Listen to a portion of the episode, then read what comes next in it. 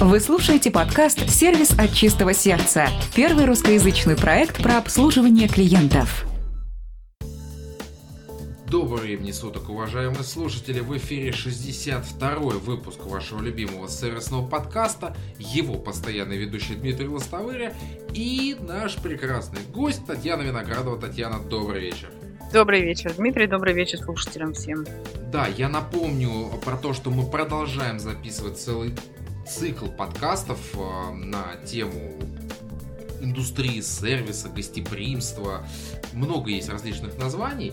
Но а, сейчас мы побежим уже к следующей нашей рубрике. Сервисная зарисовка. Удивительно, но у меня как-то много подобралось различных историй, и, к сожалению, они все абсолютно негативные. Ну, вот так сложилось. А в один из дней я очень поздно возвращался с работы и решил зайти в магазин Магнит, про который я уже неоднократно рассказывал на подкасте. А у них есть акция, что каждый день после 8 часов у них идет э, скидка в размере, если память мне не изменяет, по-моему, 20 или 30% процентов на всю кулинарию. А это еще, причем была пятница вечер, и я приехал в магазин уже за 9, и жена попросила взять поужинать и так далее. А я захожу, естественно, полупустая витрина, ну, я начинаю там выбирать, я говорю, а может быть, ну, что-то есть, там, может быть, в холодильнике осталось. И от э, продавщицы, дорогой, любимой, я услышал о том, что ну что же вы хотели по акции. То есть она автоматически меня определила к остальным, те, кто приходили осознанно за акцией. Я пытался продавщице с помощью диалога объяснить о том, что мне акция, она вот на данный момент, ну вот, ну никак не нужна. Мне нужен какой-нибудь ассортимент, мне нужно что-то выбрать, потому что супруга хочет что-то конкретное, я хотел бы. Но вот у женщины все сводилось абсолютно к той акции, которая есть, что все смели, пятница вечер, что же вы хотите, у меня ничего нету, все. Ну, это плохо, потому что, ну, не надо всех под одну гребенку. Если уж как бы там после 8 вечера все осознанно идут, чтобы купить со скидкой, это одна история. Но есть отдельные личности, которые приходят вот просто так вот, ну понадобилось зайти. Ну ладно, это первая, в принципе, на моей памяти обложка местного магнита. Дай бог, чтобы она, в принципе, и осталась там. Далее, Ашан, а, которым я регулярно закупаюсь. Ашан это который расположен в торговом центре Гагаринский метро Ленинский проспект. Мы там уже несколько лет даже постоянно по выходным.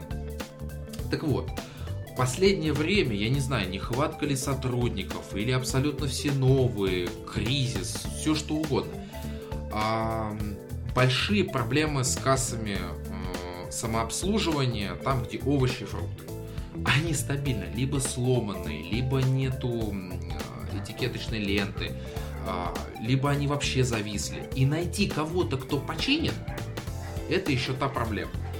А, соответственно, есть соседний отдел, это орешки, семечки, все что угодно. И там был сотрудник. Я говорю, пожалуйста, подсобите, помогите. Ну, из пяти, там, шести касс две не работают. А уже дальше понятно, что это огромная очередь. И все негативят, все толкаются, все с тележками. Я говорю, помогите, пожалуйста. Он говорит, я не из этого отдела. Я говорю, хорошо, окей. Я говорю, ну просто помогите, а, пожалуйста, по части того, что Э, просто там найти сотрудника, ну вы же там лучше знаете, кто из какого отдела, или может быть как-то позвать. Ноль реакции, абсолютно. Вот я не из этого отдела, и все, я ничего делать не буду. Ну, я для слушателей уже объяснять причину такого, почему это плохо, уже не буду. То есть просто как факт. Далее еще лучше. А, заказали в Энтере мы а, уже не помню что. А, а, ноутбук мы заказали. Во как. И идет интересная ситуация. А, условно возьмем, в среду супруга договаривается о том, что доставка будет идти в пятницу а, с 9 до 14.00. Окей. В, в четверг меня набирает курьерская доставка, их аутсорсинговая, которая говорит о том, что доставка будет в течение дня с 9 до 18.00. Ну, я не стал спорить. Хорошо, окей пятницу с утра мне приходит смс от Энтера о том, что доставка будет с 9 до 14.00. у меня один вопрос. Они друг с другом не разговаривают, у них нет какой-то какого-то обмена, потому что одни говорят одно, другие другое, но там было дальше еще веселее. Ко мне, а, со мной связывается курьер и абсолютно на «ты» со мной разговаривает. Вот просто без зазрения совести, безо всего, он абсолютно сразу начинает со мной разговаривать на «ты». Причем Дима, э, вот я очень сильно был удивлен этой ситуацией. Он приехал со мной на «ты», э, я расположен в концертном зале Измайлова, он при встрече начинает мне рассказывать, что здесь раньше было вот курьер, ну просто ни о чем. Я написал отзыв на сайте, мне дали шаблонный ответ о том, что спасибо большое, что вы нам говорите об этом, мы обязательно предпримем все меры. Ну, в общем, Enter не поменялся нисколько с последней истории, когда у них были проблемы с доставкой. Окей. И последняя сервисная зарисовка, негативная, это аптека. Аптека Норма, которая у нас здесь открылась в кинотеатре. Я уже однажды рассказывал то, что эта аптека, ну вот, ни о чем. А, но я был вынужден туда зайти, потому что в остальных пяти аптеках не было того, что мне нужно. Хорошо, я захожу туда. А, я говорю о том, что мне нужно, это там оказывается, она мне говорит, там, стоимость 13 э, рублей. Я говорю, отлично, беру 10 штук. А, она подходит, пробивает по базе, ой, простите, я наврала, они по 16. Но не чтобы сказать, что ты просто ошиблась, переоценка, но слово «наврала», оно означает о том, что ты это осознанно сделала. Или еще что-то, хочешь себе в карман положить. Ну все что угодно, вот любое другое слово надо было использовать, но только не это. Я перед Татьяной извиняюсь, сплошной негатив, сплошные эмоции, но какие впечатления от, от того вот пережитого а, отрезка между тем, когда мы записывались? Что тут скажешь? Я очень часто с этим сталкиваюсь, а тем более я как специалист в области сервиса, я, собственно, замечаю прежде всего негатив, и, к сожалению, он в последнее время действительно только усиливается. Хотя, в общем, вроде как должно бы быть наоборот, потому что все равно там кризис не кризис, но развиваются, собственно, все отрасли, и рано или поздно все фирмы выходят на тот уровень, когда конкуренция выходит именно на уровень обслуживания. Мне вот как бы тоже уже много лет непонятно, почему наши продуценты, производители, продавцы как-то вот совершенно этого не понимают, до этого не дорастают. И при этом совершенно правильно вы сказали, что они там реагируют как-то на жалобы, претензии клиентов. Но это вот такая дежурная отписка. При этом абсолютно ничего не меняется. И самое дорогое, что называется в маркетинговых исследованиях, обратная связь, они, ими совершенно никак не используются абсолютно. Вот здесь самое обидное, что с Enter, тем же самым, мы вообще со самого его старта, со самого начала, мы кучу туда привезли людей по знакомству, еще что-то рекомендовали. Но вот сколько мы давали обратной связи, вот просто ноль, зеро, а при том, что они потратились, они сделали там отдельный форум, где сидят люди, очевидно, они очень быстро отвечают, но отвечают шаблон. То есть, э, причем, когда с ними начинаешь идти в переписку, видно, что там человек вот, ну, не хочет решить. Вот просто короткие фразы, дежурные, понятные, а очень предсказуемое поведение. За что? Это вашему клиенту, который заплатил э, за все. Ну вот просто за все. Не знаю, но вот, к сожалению, ну не было положительных зарисовок, вот только вот как мне не везло. Ну с ритейлом мне уже давно не везет. Но надеюсь, что это все поправится. Ну ладно, не будем останавливаться на грустном, впереди еще очень много чего обсуждать, очень много всего, поэтому мы усаживаемся за круглый стол. Круглый стол. Еще раз напомню слушателям то, что мы записываем целый цикл подкастов, посвященных индустрии гостеприимства, туризма, операторам, всем. Но в рамках э, сегодняшнего выпуска мы будем говорить про обучение, про э, вещь, про которую мы с Полиной неоднократно разговаривали в подкастах. Очень многие другие гости отмечали, что есть такие проблемы, их нужно решать. Вот сегодня мы будем обсуждать то, как это есть и как это должно быть. Но тема круглого стола состоит вот в чем. А, Татьяна, вот здесь я прошу вас высказаться. Какая должна быть практика у студентов в процессе обучения на соответствующих э, факультетах?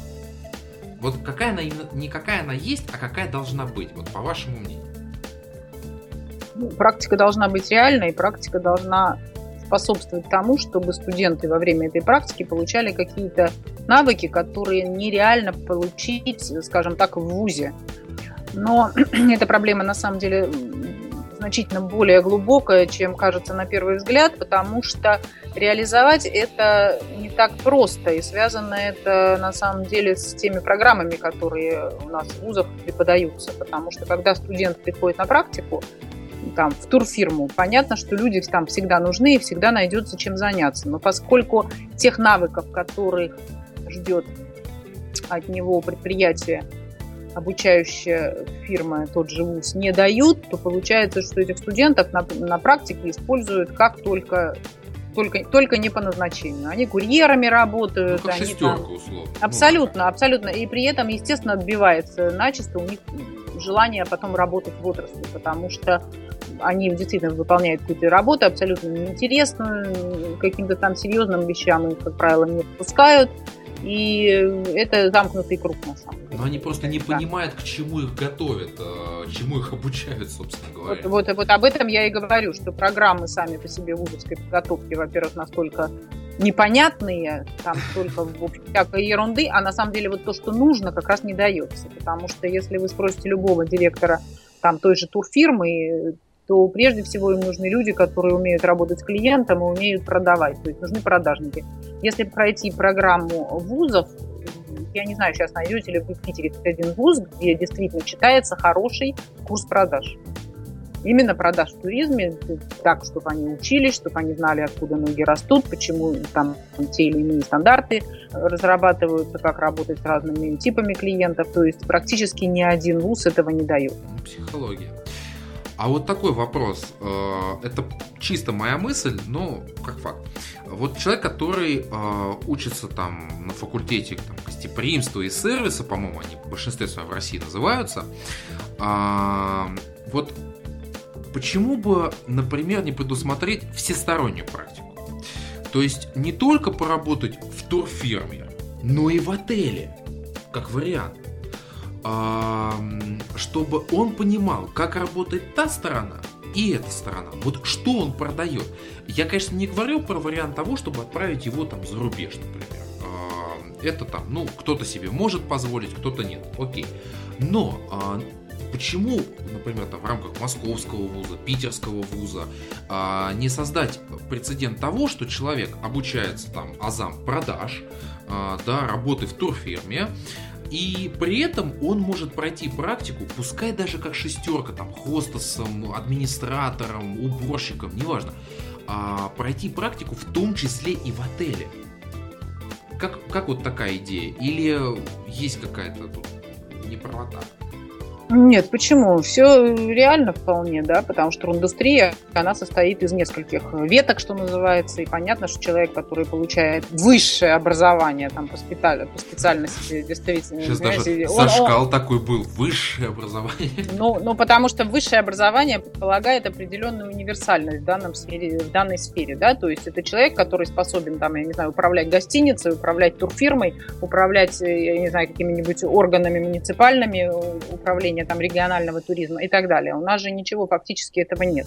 Говорю, и все упирается на самом деле в сами по себе учебные программы, потому что когда вот их смотришь, ощущение такое, что там просто напихана куча каких-то предметов, которые, ну, вообще говоря, никогда им не понадобятся.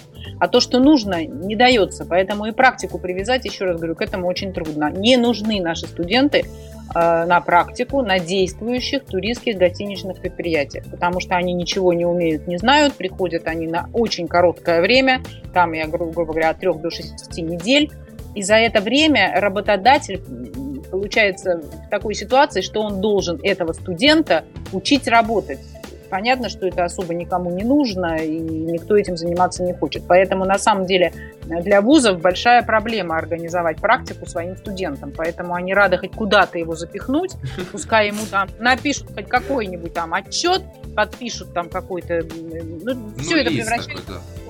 Ну, там, там целый, там у каждого вуза, там есть там целая, целая куча там характеристика, там дневник, они там каждый день должны расписывать во сколько пришли, во сколько ушли, что они делали, а поскольку они сидят в потолок плюют, то писать им нечего. Ну и, в общем, вот такая вот ерунда. Если говорить о западном опыте, там же немножко по-другому все построено. Вот та же баллонская система западная, она же, она же по-другому устроена. Наши вот сейчас тупо начали ее внедрять здесь, но совершенно не понимая, что это такое. Там же идет так называемое непрерывное образование. То есть человек поступает в учебное заведение, предположим, он там отучился год, получил, например, там специальность, я не знаю, горничный идет работать в гостиницу горничную. Есть люди, которые дальше учиться не хотят. Ну, может быть, горничная не очень удачный пример, тем не менее, да? То есть они после каждого там семестра, триместра или года обучения, сразу идут уже фактически на работу. И очень часто бывает так, что их все устраивает, и они остаются какое-то время там работать. Два года поработали, вернулись обратно в учебное заведение, отучились еще два года, получили специальность на ступенечку выше и сразу идут пробовать себя на практике. И работают они там не по 3-5 недель, а как минимум пол, полгода или год. То есть они становятся специалистами уже полными. И дальше они решают сами, хотят ли они получать высшее образование, например, да, или их вполне устраивает такое, вот такая ситуация. Вот, а у нас, у нас все это, в общем-то, в определенной степени формальная штука, да, вот должны они там пройти там эти практики, ну, ну вот они как-то там ее проходят, чем из кожи лезут все. И люди, которые в ВУЗе ответственны за эту практику, потом, значит, преподаватели, которые принимают эти отчеты, они там, если что-то понимают там в том же туризме и гостеприимстве, они тоже хватаются за голову и за, за волосы, потому что непонятно, что принимать, и вот немножко... Еще, это идет, собственно, от программ, потому что, еще раз говорю, там огромное количество совершенно ненужных предметов, в чем есть федеральный компонент, есть так называемый вариативный, а то, что нужно реально вот на практике, его очень мало. Вот немножко предугадали а, мою еще одну потенциальную тему. А, я хотел бы взять индустрию спорта, да, ну вот конкретно в футбол, как человек, который этим увлекается. Там есть там, скаутское направление, когда есть люди, которые там ищут там, потенциальных звезд или просто там, игроков, они их набирают. А, просто когда мы сейчас говорили про то, что человек проходит практику в какой-то конкретной компании, ведь по идее для них э, он должен восприниматься как потенциальный сотрудник. А, опять сейчас может мысль показаться немножко неправильной, но все же. Его можно там, например, вести в процессе обучения, давать какую-то практику, знания. Я понимаю, звучит может быть несколько неожиданно там, для наших слушателей, но все же. И проводить вот эту скаутскую работу, чтобы потом, а, с летом, да, там вдруг там человек хорошо учится, действительно старается, там, например, с красным дипломом заканчивает, ну чем не классный э, сотрудник, который можно смело приглашать к себе по итогам обучения и давать ему там уже ну, разнообразный функционал. Окей. А, вот потенциально такая модель может же существовать? Конечно, может. Более того, это, ну, вы человек творческий, да, увлекающийся, это, не, это, это в, некой, в некоторой степени такая идеальная модель, потому что, в принципе, вот для меня, например, как для работодателя, такой вариант очень интересен. Да? Ко мне приходит человек, который работает у меня бесплатно практика бесплатна, да, она не оплачивается. Если он там мне понравился, хорошо работает, я могу там своей высшей властью выдать ему какую-то премию, да, чтобы его тоже заинтересовать. Но у меня, во всяком случае, есть какое-то время, когда я могу к нему присмотреться и понять, подойдет он мне или не подойдет, есть у него потенциал или нет. Но, опять же, упирается все то, что вот времени на практике очень мало, да, то есть за эти там 3-6 недель, ну, трудно человека проверить и вот до такой степени понять, насколько он тебе будет нужен, да. Плюс здесь, опять же, есть вот издержки так называемого малого бизнеса, да, потому что люди способные и талантливые, их очень часто боятся брать на работу работодатели, потому что, ну вот придет такой человек, отработает у тебя там год-два, а потом скажет, ну а что я буду на тетю, на дядю работать, я свою фирму открою, да, и получается, что мы сами себе выращиваем конкурентов, да, вот, и здесь вот ну, вот, да. понимаете, то есть вот эта ситуация, она очень хорошая, еще раз говорю, она идеальная, но она идеальная для э, скажем так, если руководитель это, это понимает, и он готов, грубо говоря, ведь, ведь чтобы бизнес развивался, он должен расти, да, тогда и у сотрудников так будут и рисковать в том числе том-то и дело, да. А таких тоже мало. Вот у нее есть там один офис, одна фирма, она не собирается ничего масштабировать, ей там хватает там 5-6 сотрудников, и, собственно, все.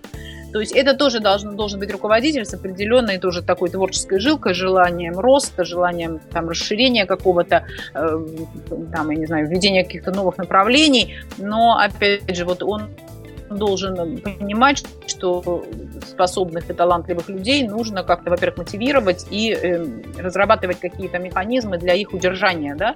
Ну, вот это должен быть рост бизнеса. Еще раз говорю, очень мало, то даже из руководителей существующих, там даже э, достаточно успешных э, предприятий, в общем, этим занимается, да. Но что такое гостиница? Вот есть она гостиница. Куда она? Вот, вот вот, да, она гостиница. Куда построить сеть гостиниц, не каждый может себе позволить. Искать инвесторов – это какая-то тоже другая совершенно тема задачи. Вот, поэтому здесь должна быть выстроена вот такая какая-то вертикальная, что ли, параллель, когда действительно будет, грубо говоря, связь от студента там на самой низшей ступеньке и до каких-то там людей, уже владельцев бизнеса, которые будут в этих людях заинтересованы. А у нас все это настолько оторвано друг от друга, что вот такое ощущение, что каждый там, как вот эта лягушка там болтается в своем этом горшке, и, собственно, связи никакой, и отсюда, в общем-то, тоже и проблемы. Так вот, получается, нету и связи между потенциальными сотрудниками, потенциальными работодателями друга абсолютно, не понимают.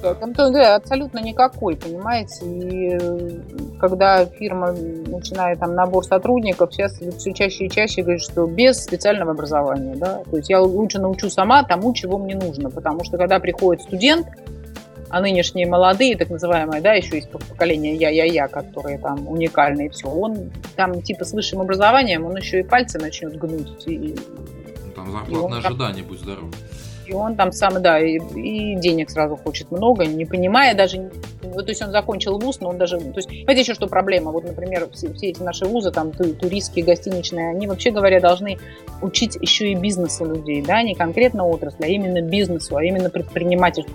Этого нет ни в одном вузе. Вот они должны понимать, откуда в бизнесе деньги эти люди, эти студенты, да?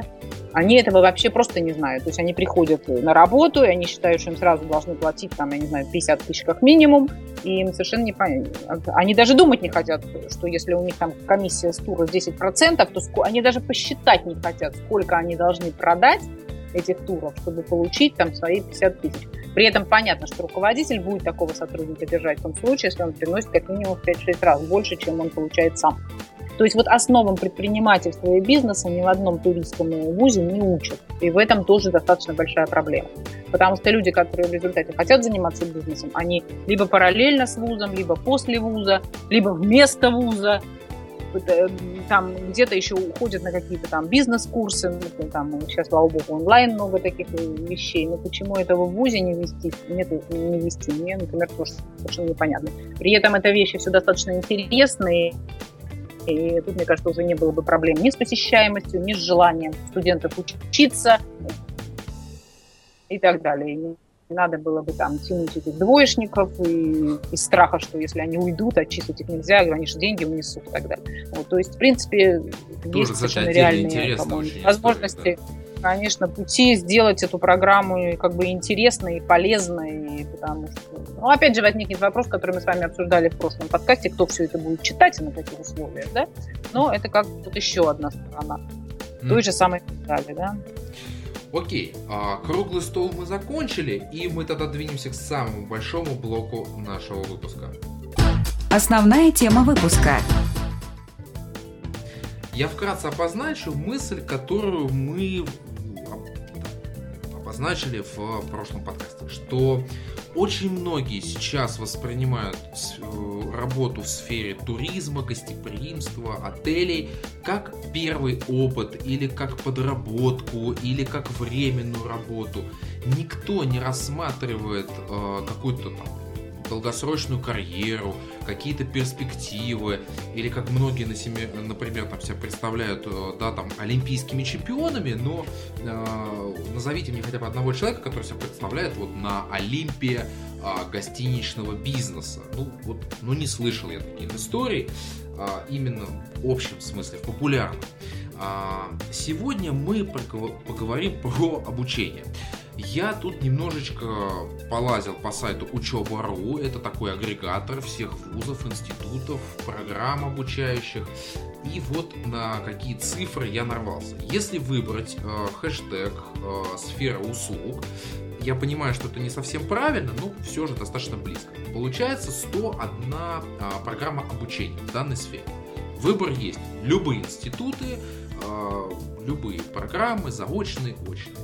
если выбрать а, менеджмент в сфере туризма, доступно 57 программ, стоимость идет от 1250 рублей до 700 тысяч рублей. Ну, 700 тысяч рублей, это я сразу хочу сказать, для тех, кто заинтересовался, это обучение за, с зарубежными командировками. А, опять же, выбор есть, выбор колоссальный. Я, когда э, начал читать, что они изучают, э, вот здесь я абсолютно согласен с Татьяной. Там чего только нету. Абсолютно любые направления. Э, я вот честно не очень понимаю, кого готовят. Потому что когда я, например, изучал э, факультеты айтишные, э, факультеты в сфере там э, госпрограмм, там вот эта специализация, она видна. Да, там э, айтишники, это идет э, математика, там программирование. Когда мы говорим про госуправление, там очень много вариантов менеджмента всевозможного. Э, когда я просматривал сферы туризма, э, там есть проблемы. Причем вот что самое интересное, где-то встроено изучение иностранных языков, а где-то нет. А, вот это меня тоже очень сильно удивляет, потому что человек, который работает в сфере туризма, а, он должен знать как минимум английский язык. Вот просто как минимум, потому что я так понимаю, что очень много есть документации на английском языке. А, я даже не удивлюсь, если общение какое-то может возникать на английском языке. Какие-то базовые вещи, но они должны быть предусмотрены вот как очень наш. А, вот цифры, Татьяна, они удивляют или нет? Которые я привел. Для меня, наверное, не удивляют. Это вот именно тот самый, не знаю, вот это вот как бы, ну, понимаете, еще ведь в чем вот, как бы, может быть, один из, что ли, корней всех этих проблем, это вот, как я называю, издержки платного образования, да? Вот, темы, в, да, основном, в основном и туризму, и гостеприимству обучают коммерческие вузы, либо коммерческие факультеты, да? И там на сегодняшний день полный бардак. То есть, если раньше поначалу когда они только появились, понятно, модная специальность, только что открыли все эти границы в 90-х годах. Люди учи, шли учиться на, там, предположим, менеджмент по туризму, спроси, почему? Люблю путешествовать. Да, совершенно То есть абсолютно какое-то такое представление даже вот совершенно другое, да, но тем не менее вузы при этом старались, да, потому что это, да, вот был их заработок, они поэтому были заинтересованы в том, чтобы те же студенты были довольны обучением. И, в общем-то, как-то так немножко там, скажем так, ну, еще зарождающийся рынок, но он эту ситуацию немножко регулировал. Сейчас там какая-то полная... Я такая... сейчас приведу пример того, что происходит сейчас. Одна из моих одноклассниц, а, у нее есть как раз образование в сфере туризма. Почему она ее получила? Хотите дам ответ? Потому что легко. Все правильно. Вот просто был ответ. А, я как сейчас помню, я как раз спрашивал, почему выбрано это направление. А, я просто думал, что человек себя хочет связать все-таки с этой отраслью. Потому что легко. Вот ну, что я... сейчас. Все правильно. Нет, я могу сказать по своему опыту, что у нас в основном студенты были, вот как бы все студенты делились на две категории, да. Те, кто действительно хочет работать в туризме, неважно там, как он это себе понимает, но тем не менее, да, вот хочет работать в туризме, там, в гостеприимстве и так далее. И им просто больше некуда идти, да, потому что не платных, не коммерческих э, факультетов таких нет. И э, вторая часть людей, это вот которая просто никуда не поступила или как бы понимала, что никуда не поступит на более какие-то серьезные вещи, специальности. И поэтому пришла вот сюда, потому что что-то деньги заплатил, ничего не. Да можно и перевести и вот в, этой... в случае чего.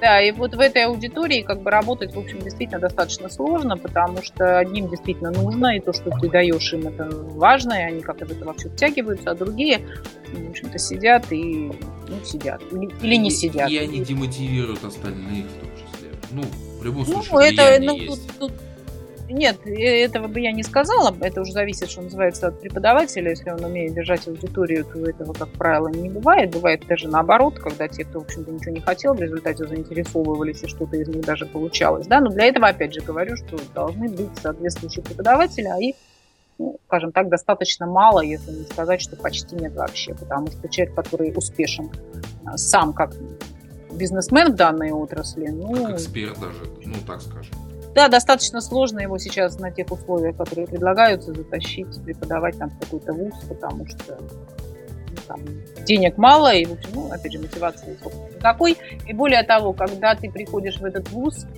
ты там, ну, вот я говорила в прошлый раз об этом, получаешься какой-то такой белой вороной, потому что ты профессионально выше тех, кто никогда не работал, естественно, э, на практике, и студенты это сразу чувствуют, видят, и у тебя получается сразу такое, в общем-то, не очень комфортное э, положение среди своих коллег. Потому что ты для них конкурент, тебе студенты ходят 100%, а кому-то там на лекцию приходит 4 человека, естественно, что все это только, ну, в общем, как красная тряпка. Да, не выдерживают, естественно, конкуренцию. Но я бы Конечно. еще вот что хотел отметить, что для эксперта а, все равно важна публика, вот кто бы что ни говорил. И когда он приходит в ВУЗ и видит вот эту вот ситуацию, да, там, где а, все-таки мне бы хотелось ошибаться, но большинству а, не важно то, что да, они вот пришли вот просто получить эту корочку и забыть про нее. А, он ведь тоже не заходит, он, а, как говорится, вот обождется и все. Ну, очень сложно будет переубедить этого человека вернуться еще раз, попробовать и попреподавать мое. Да нет, нет, конечно, конечно. Почему я, в общем-то, даже преподавая в ВУЗе, всегда занималась там разработкой собственных каких-то тренингов и проводила тренингов для практиков, потому что, естественно, совершенно другая аудитория, да, вот даже студенты, ну, там, они тебя слушают, там что-то даже там пытаешься их заставить там думать, но потому что им нужно сдать зачет или экзамен, да, а когда у тебя сидят практики, понятно, что это совершенно другая аудитория, они иначе воспринимают, там энергетика совершенно другая, и а, как бы если... Там, там интерактив и другой вообще. Да, да, да, и ты подзаряжаешься от них тоже, и совершенно лекцию прочитаешь студентам за 6 часов выполнишь как вообще выжатый лимон, а здесь иногда по 10-12 часов отработаешь и готов еще столько же отработать. Это правильно, это безусловно, конечно. И это на самом деле даже студенты чувствуют, потому что многих я как бы привлекала на свои семинары, которые я провожу для практиков, и они, конечно, сами говорили, что это просто небо и земля. Естественно, тут очевидно. Давайте попробуем сформулировать а, для того, чтобы побольше раскрыть эту тему, вот у нас есть э, дорогой наш работодатель, есть потенциальный специалист. Вот что первый ждет от второго? Ну, это же логично, да? Мы сейчас без привязки к вузам, к проблемам, ко всему. Вот просто, что первый ждет от второго? Первое это э, может звучать несколько э, общно, но все-таки понимание работы в сфере э, гостеприимства. Ну, вот именно так. Человек должен осознавать, что это за сфера, как она работает в целом, э, может быть, какие инструменты используются, какие-то веб-сайты, э, обучающие там какие-то стандарты, книги, да, как вот есть там Ричард Дафт, например, в сфере менеджмента да, э, икона одна из. Вот то же самое там в сфере туризма, что есть общепринятые профессионалы. Вот именно понимание работы в этой сфере. А, сейчас буду задавать а, нелюбимые вещи Сергею Мамченко, но и вам. Согласны с этим? Конечно. Они должны знать, как устроен туризм и как устроено гостеприимство, их связь между собой. А проблема в том, что очень часто и сам работодатель этого не понимает. Ну, это уже совсем Абсолютно, печально. понимаете, абсолютно. Вот э, очень много таких вариантов, потому что могу сказать, что если в тури, турфирму человек приходит, от него требуется одно, чтобы он умел работать с клиентом, чтобы он продавал все, и он, собственно, никуда не лез. Очень часто такая ситуация бывает.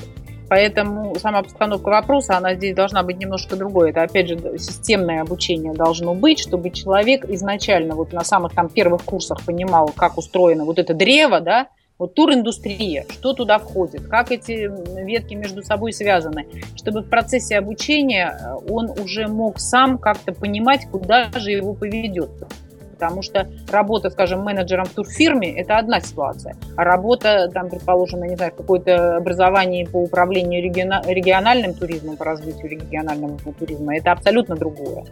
Но специалист, который закончил высшее образование, он должен быть с этой точки зрения, ну, скажем так, универсалом, да, он должен уметь и то, и другое, и третье. У нас сейчас, как бы, ну, достаточно сложно понять, что они вообще умеют, закончив этот вуз, даже те, кто хотел чего-то уметь я даже объясню немножко там на личном примере, чтобы, может быть, слушатели еще больше прониклись тем, что мы пытаемся им сказать. А, я работаю в индустрии развлечений а, в театральной компании. А, я напрямую никак не связан с производством представлений. То есть сценарии, репетиции, еще что-то.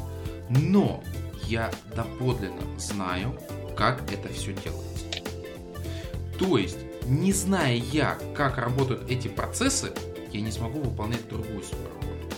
Неважно, будь я бухгалтером, будь я там руководителем колл-центра, будь я там еще кем-то. Не зная, как функционирует основная вещь, я не смогу делать свою работу качественно.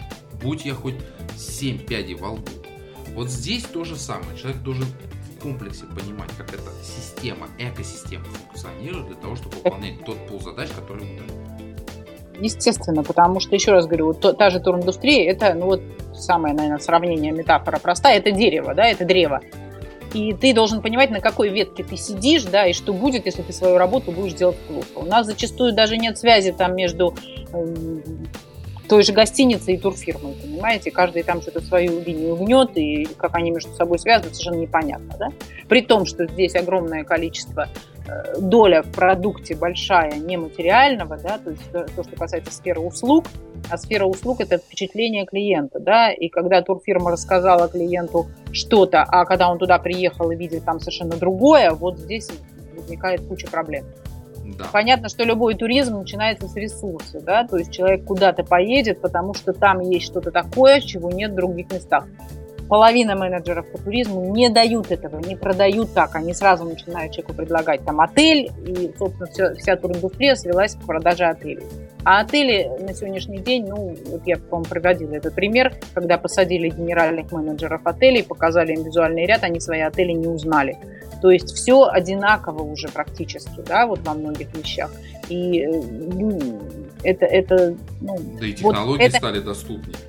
И, конечно, и вот это одна из причин, почему э, отрасль села на ценовую конкуренцию, и почему сейчас все гости отелей и туристы ищут просто где подешевле. То есть мы совершенно ушли от главного именно за счет непрофессионализма и незнания вот этих вещей. Если бы мы продавали то, что человек хочет купить, и проблема в том, что мы и клиента испортили, да, то есть мы сами его подсадили на сравнение вот этих цен, и там, я не знаю, кровати, покрывал и так далее. Хотя едут, едут-то совершенно не за этим. Да? Естественно. Пункт номер два.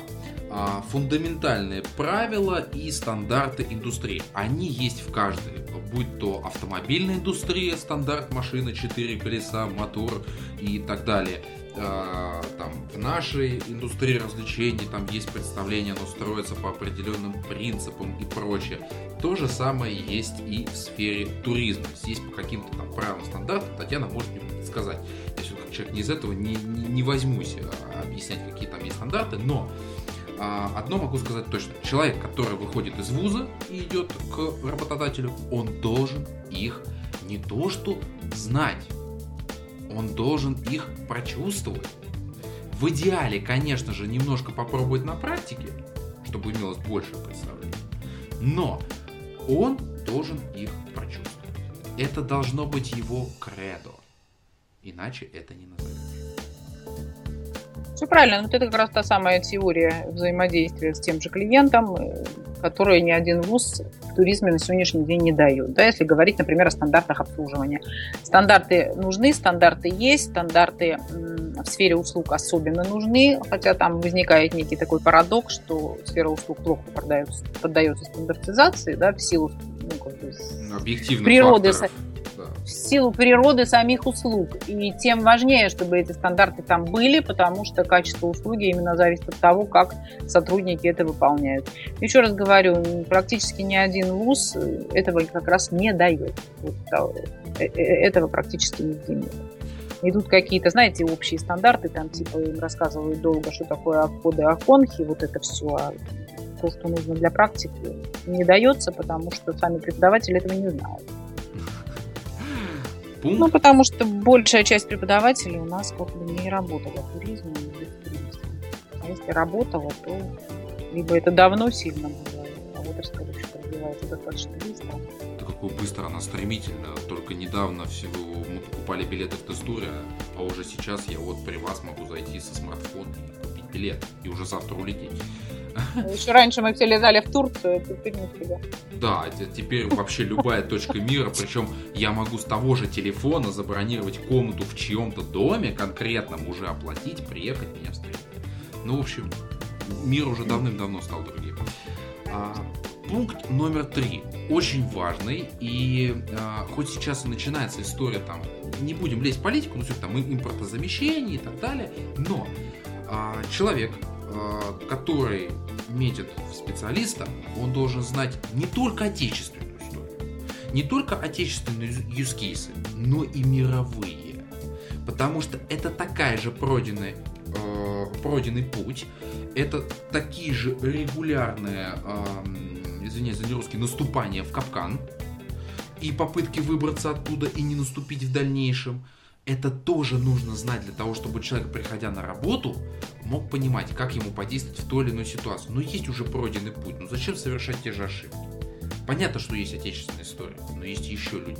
К тому же, как и с Полиной мы, не, мы неоднократно отмечали, Татьяна к нам присоединяется, я уверен, а, индустрия гостеприимства там намного старше, чем наша. Ну, там уже люди повидали достаточно много. Поэтому э, я настаиваю в том, чтобы люди обучались не только по отечественным вещам, но и по мировым. Я не знаю, как сейчас это будет.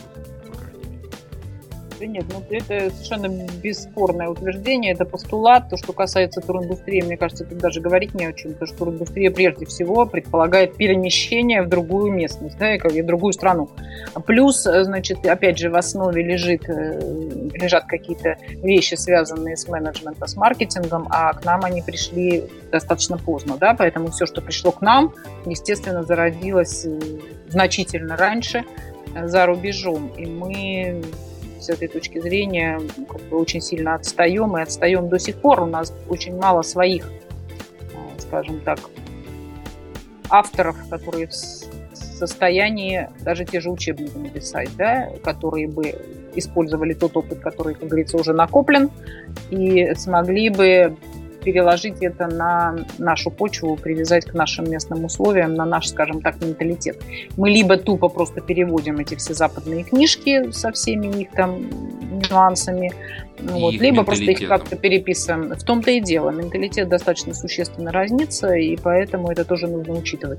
Поэтому здесь мы, когда говорим как раз о туризме и гостеприимстве, мы очень сильно завязаны на как раз мировые практики. У нас действительно своего, своего опыта значительно меньше, а опыта сервиса, ну, можно сказать, что практически никакого нет. Это связано с тем, что мы достаточно долго жили в условиях дефицита. Почему вот вы сегодня рассказывали, да, эти ваши сервисные негативные зарисовки про тот же Enter, да? С, особенно, знаете, когда мы говорим о сфере услуг, там вроде как априори понятно, что продается, собственно, услуга, и услуга должна быть качественной. Когда мы говорим о сфере материальных э, товаров, да, то очень часто продавец считает, что а что, вот он, вот он товар, вот он продукт, что там вокруг него сильно прыгать. Поэтому все эти доставки это дело десятое. Главное, ну вы никуда не денетесь, потому что потому деньги, что да, может быть, да, может быть продукт у нас лучше всех, может быть у нас цены ниже всех. То есть вы все равно придете к нам, неважно, как мы вас обслуживаем. Вот. Парадокс заключается в том, что в сфере услуг, где, собственно, именно это человек оплачивает, там тоже мало кто это понимает, и на это упор никакой не делается. Ну, это вот к большому моему сожалению, я уже не знаю, сколько лет борюсь с доставками, и мне упорно не везет. Я, я не знаю, что. И, кстати, насчет менталитета, я очень настоятельно слушателям рекомендую, тем, кто не знакомился, может быть, а послушать выпуск с Ксенией Нестеренко, экспертом по китайскому языку. И как раз она очень много интересных тонкостей, которые для меня были совершенно неожиданны, но человек знакомый с восточной культурой, были по части работы с э, соответствующими клиентами. И их менталитетом, их правилами, их принципами и, и вообще, то есть то, как они воспринимают окружающий мир. А, особенно в условиях того, что сейчас, а, я, кстати, недавно где-то читал новость о том, что турпоток из Китая в Россию вырос в разы. Конечно. Там и будет расти еще. Он будет еще расти. Я вам больше хочу сказать. А, Я думаю, может быть, вы знаете эту сеть гостиниц Альфа, Гамма, Бета, говорят, да. что они раньше АБВК Дейка назывались, да? Мы как раз же между ними сидим, и у нас как раз вокруг нас вот эти вот китайские а, туристы. И я даже больше скажу, у нас есть вывеска шаверма на китайском языке. Прям там. Поэтому знать мировые практики там разных, ну, ведущих, хорошо, давайте скажем, не всех ведущих стран, это крайне необходимо. Вообще. А, особенно даже вот в нашей индустрии развлечений. Казалось бы, вот зачем мне знать, например, английский язык? Вы себе представить не можете, сколько туристов у нас а, к нам приезжает на представление. И они говорят, как правило, на английском языке. Странные какие-то. В смысле? При... Ну да, приехали в Россию, пусть по-русски говорят. Так это в идеальном... Не, у них, как да правило, есть... Шутка, да, конечно. Там есть гид, который куда-то пропадает вечно. Ну это, ой, это отдельная тема. Вот. Тут да. я, да. я могу записать целый подкаст на эту тему а, о том, как они работают весело. Поэтому, да. э, резюмируя, это отечественные мировые практики, они обязательны для человека, который выходит. Да, банально даже я, когда я начал интересоваться темой клиентского сервиса, ну что далеко ходить? Э, я же учился не только на отечественных книгах, а я хочу сказать, у нас такие книги есть и просто изумительные. У меня нет таких претензий но я в том числе изучал, а что там происходит. Вот как они видят сервис, как они его превосходят. Ну, вот такой вот личный пример. А, пункт номер четыре. Это как раз а, тот самый пункт, на котором Татьяна очень сильно настаивает. Я абсолютно ее поддерживаю всеми пальцами. А, это как работать с клиентом. А, я хочу отметить, что это важно не только для сервиса гостеприимства, но вообще для всех факультетов. Вообще, вот как работать с людьми, как с ними взаимодействовать. А, но здесь, когда мы обсуждаем, ну, я не знаю, татуировку надо делать. Я знаю, как работать. Я понимаю, а, там, психотипы, психологию, я понимаю банальные стандарты, там, приветствие. Вот, казалось бы, что сложного в приветствии? Ну и тут мы умудряемся совершать, ну, совершенно детские ошибки. Общение... Кстати, еще, Татьяна, вот, вот что я хотел бы отметить в работе э, с клиентом в туриндустрии. Разницу в общении по телефону и вживую. Это совершенно две разные. Ну, естественно, по телефону у нас значительно меньше инструментов оказания воздействия на клиента, потому что мы, у нас совершенно конкретные цели во взаимодействии с нашим клиентом, да, и по телефону, естественно, у нас значительно меньше инструментов, да, поэтому ими надо владеть виртуозно, при том, что, э, как правило, телефонный разговор – это первая очная встреча, первый контакт клиента с продуцентом, и именно здесь решается вопрос о том, а придет ли он вообще к нам дальше. Если телефонный разговор построен неправильно и он не выполняет своих э, задач, то мы просто потеряем этого клиента, при том, что телефонный звонок каждый уже фирмы оплачен, да, поэтому сам по себе телефонный контакт, он как бы, ну вот я считаю с этой точки зрения достаточно решающий, потому что если вам удастся заманить клиента в офис, то считай полдела уже сделано, и надо просто быть полным, вообще говоря, не профессионалом, чтобы упустить клиента, когда он уже к вам пришел. А вот чтобы он к вам пришел, как правило, решается на стадии телефонного разговора. Здесь еще один важный есть момент, что у нас даже есть сотрудники, которые, скажем, вначале работают с клиентом очень хорошо, ровно до того момента, как клиент принял решение о покупке. Да? Как да, только клиент да, купил, про него тут же забывают, и дальше уже трава не расти. Вот это вот тоже сильно большая ошибка, потому что на сегодняшний день понятно, что экономически целесообразной является так называемая концепция социально-этического маркетинга, которая во главу угла ставит а, постоянного клиента да, и необходимость построения долгосрочных отношений с клиентом. И таких ошибок клиент, конечно, не прощает, причем он не прощает это даже не на уровне сознания, а скорее вот на каком-то таком подсознательном уровне, ему просто становится с нами некомфортно. А платит он именно за комфорт, в том числе взаимодействие с персоналом, а не только там какая кровать, какая подушка и как какой там красивый вид из окна. Ну да, фактически сотрудник, он успокаивается и считает, что дело уже сделано, и дальше человек, ну, ну все, он тепленький. Все ну а что, да, какой в нем интерес? Деньги он уже заплатил, все, можно все, зарплату писать его со счетов, да. да. Но здесь вот то, что я говорю 62 выпуска подряд, то, что написано во многих книгах по сервису и так далее, и говорится на каждом углу, о том, что, а, ребята, лояльный клиент постоянно, он значительно дешевле. Потому что вы потратились на его привлечение, дальше вы уже не тратитесь на то, чтобы он к вам приходил еще. Он вернется еще раз, если вы все хорошо сделали. Но это уже э, готовый контакт. И плюс э, очень многие компании, э, там, в том числе и наша, э, закладывают это там, в планирование. Есть мы понимаем, что у нас есть определенный пул лояльных клиентов, которые там придут гарантированно там, на премьер, еще куда-то. А, это в том числе важно. Но это уже там для владельцев бизнеса, это уже не для менеджеров. Хотя, и, кстати, а почему не для менеджеров? Как их зарплата зависит да, да, да. от того, Я что-то конечно, уже в другую сторону немножко подался. Конечно, у них же есть база, а, которую они используют. Они понимают, там, кто лояльный, кто нет. Но вот, кстати, работа с базой – это тема для еще одного подкаста. Прям вот тоже очень много что можно сказать, а, как с ней конечно. работают. Тем более, что как бы это, это не единственное. Что-то, что-то тут со звуком. Я вас последние последние слова не слышала. А, а мы вас, Татьяна. Что-то зави- зависло. Это да, это отдельная тема, и она очень индивидуальна у каждого, потому что в данном случае уже как раз на первый план выходят еще больше вот эти вот индивидуальные взаимоотношения и уже как бы вот такой контакт. Здесь сейчас достаточно много всяких разработок, там начиная от всяких CRM, да, Мгм. вот. Но лично вот этого персонального общения никто не отменял. И здесь могу сказать, что огромное, огромное совершенно поле для творчества. И как раз, мне кажется, это зачастую даже более интересно, чем работа с первичным клиентом. А польза от постоянного клиента значительно больше. Мало того, что, как вы правильно сказали, он дешевле и дешевле существенно. По последним подсчетам, где-то в два- в 15-20 раз в сфере сервиса обслуживание постоянного клиента обходится дешевле, чем привлечение Ну, нового. там да? Тут надо четко получается, да, там Да, ну вот, тем не менее, в сфере сервиса это значительно выше, чем вот эта общераспространенная цифра в 5-6 раз. А, Плюс он же ведь общается с себе подобными, да, поэтому когда он выполняет для нас функцию рекламы, получается, что мы сразу попадаем в тот сектор рынка, который нам нужен. Потому что основная проблема рекламы, что она очень размазана, и зачастую те потери идут за счет того, что она ее видят те люди, которые не являются нашими клиентами потенциальными. Здесь мы сразу попадаем в э, тот сектор рынка, который нам нужен. Э, Самому этому нашему клиенту его окружение, естественно, верит больше, чем нашей рекламе, да, поэтому здесь тоже большой плюс.